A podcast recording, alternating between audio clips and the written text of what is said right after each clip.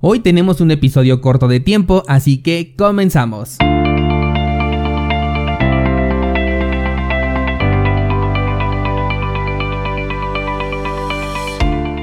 Hola, soy Daniel Vargas y esto es Bitcoin en español, un lugar donde hablamos de la tecnología más revolucionaria desde la invención del Internet.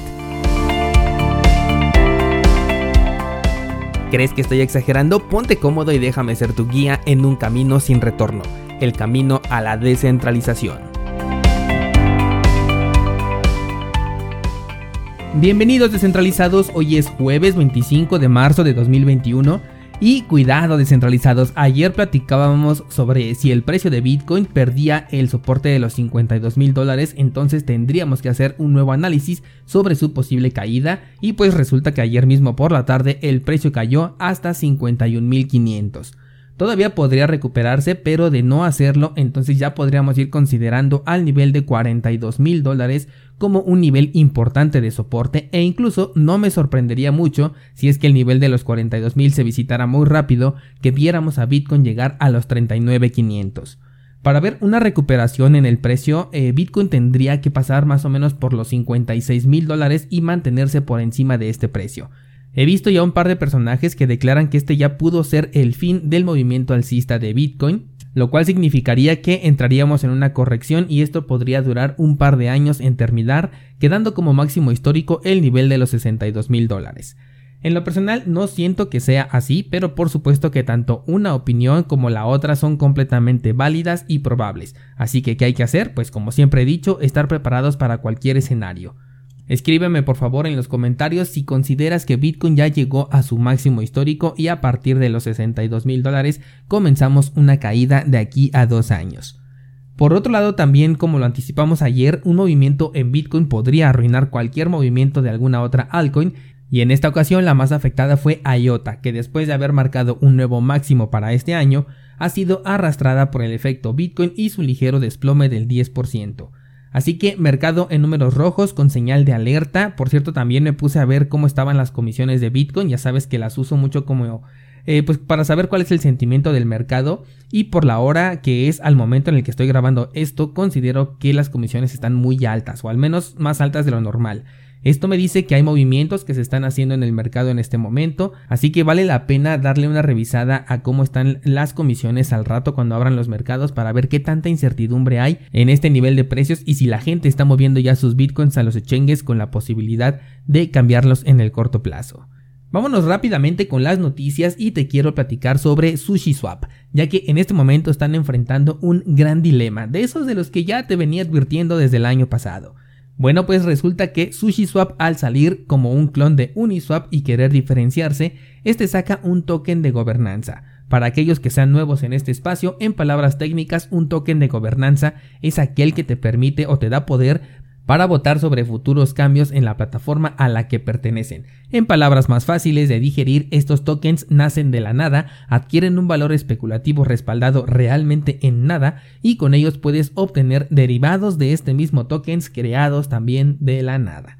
Bueno, pues resulta que al salir el token de Sushi, tú podías ponerlo en staking bloqueándolo durante un periodo de tiempo de 6 meses. A cambio recibirías recompensas en una moneda derivada de este token, como te decía, un derivado de algo que nació y adquirió valor de la nada. El punto es que a finales de abril se cumplen estos 6 meses, por lo que estas monedas pues en teoría ya deberían de ser desbloqueadas, y por lo tanto los poseedores tienen la oportunidad de utilizar estos tokens, que además ya ahorita subieron de precio, de la manera que mejor les convenga. Bueno, pues resulta que otros agregadores de rendimiento como lo es Harvest Finance adquirieron mayor popularidad, no porque fueran mejores ni porque resolvieran un gran problema de forma descentralizada, no, sino porque simplemente daban un mayor rendimiento, daban más dinero, por eso la gente estaba ahí y además aceptaron Sushi como un token para poder holdear. Estamos hablando de 47 millones de tokens Sushi, los cuales se deben de desbloquear según las instrucciones iniciales de este proyecto. Pero como hay personajes como Harvest Finance que tienen en sus contratos entre el 5 y el 6% de esos 47 millones bloqueados,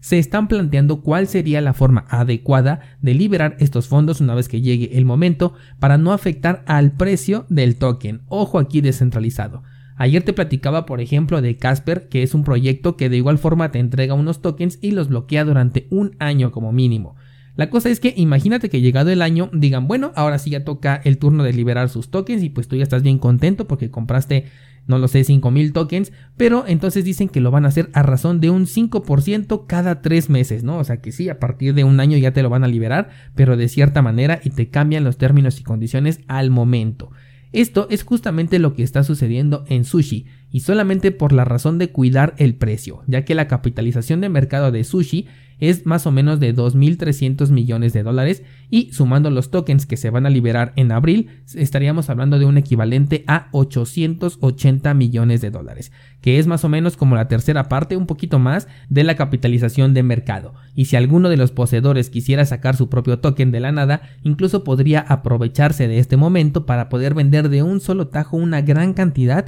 y hacer que el precio se desplome. Bueno, pues resulta entonces que sí, en aquel entonces se dijo que después de seis meses se iban a liberar los tokens, pero en ningún momento se creó un contrato inteligente que hiciera esto. Esto quiere decir que un contrato se hubiera encargado de liberar los fondos de acuerdo a la decisión tomada en aquel entonces de manera automática. En lugar de hacer eso, el control de estos fondos queda en manos de unas cuantas personas, las cuales tienen que hacer la distribución de forma manual y esto es justamente lo que les permite buscar cambiar las condiciones en las que fue pactada la inversión inicial. Tú dime descentralizado si un protocolo que te dice una cosa al principio para que metas ahí tu dinero y luego pone en juego sus propias reglas y las quiere cambiar a su conveniencia y además deja el control de algo a lo que le llama descentralizado en manos de unas cuantas personas con el poder de violar los términos iniciales de la inversión en tokens es realmente descentralizado. Te he dicho en algunas ocasiones que si la propuesta de valor de un activo es únicamente su precio en dólares, entonces este proyecto no vale absolutamente nada.